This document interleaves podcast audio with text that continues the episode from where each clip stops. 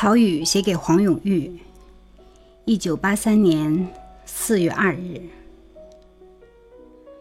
永玉大师，收到你的信，好像一个一无所有的穷人，突然从神女手里得到不可数量的珍宝。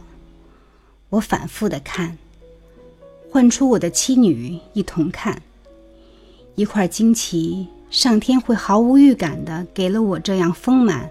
美好、深挚、醇厚的感情，我的确没有想到你会写给我这样一封长信。你鼓励了我，你指责我近三十余年的空洞，你混在不情愿的艺术创作中。这句话射中了要害。我浪费了成熟的中年，到了今日这个年纪，才开始明白。你提到我那几年的剧本，命题不巩固、不缜密，演示分析的也不透彻。是你这样理解心灵的大艺术家，才说的这样准确，这样精到。我现在正在写一个剧本，它还泥陷于几十年的旧烂坑里，写得太实也沉浮，仿佛只知沿着老道跋涉，不知回头是岸。岸上有多少新鲜的大路可走？你叫我醒来啊，把沉睡赶走。我一定，但我仍在朦胧半醒中，心里又很清楚我迷了路。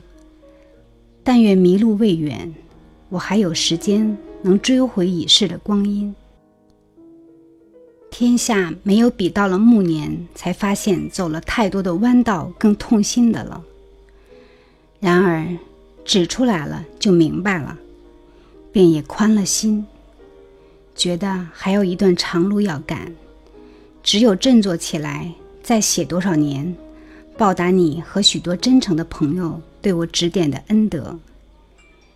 永玉，你是一个突出的朋友，我们相慕甚久。但真见面谈心不过两次，我能得你这般坦率真诚的言语，是我的幸福。更使我快乐的是，我竟然在如此仓促的机遇中，得到你这样真诚见人的友人。你说我需要阿瑟·米勒的草莽精神，你说的对。他坚实、陈肃、亲切。又在他深厚的文化修养中，时时透出一种倔强，不失在尘俗中屈服的豪迈气概。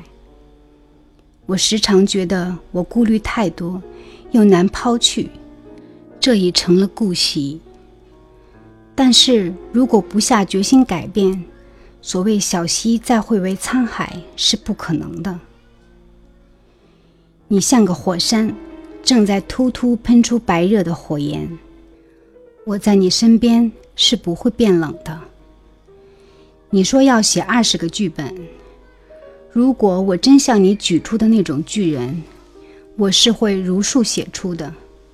不过有你在身旁督促我，经常提醒我，我将如你所说，不饶点滴，不饶自己。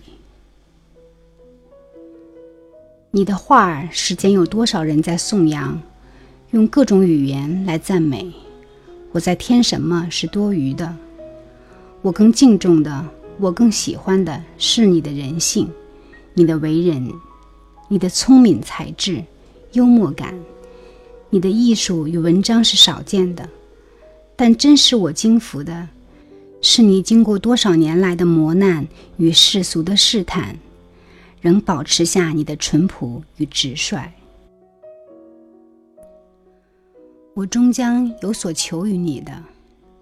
你的长信已经一页一页端正地放在照相簿里，现在我可以随时翻。在我疲乏时，在我偶尔失去信心时，我将在你的信里看见火辣辣的词句，它将促我拿起笔再写下去。在我想入歪道，又进入魔道，为侍卫所误时，我将清醒再写下去。请问候你的夫人，感谢你，我的朋友。曹禺，一九八三年四月二日。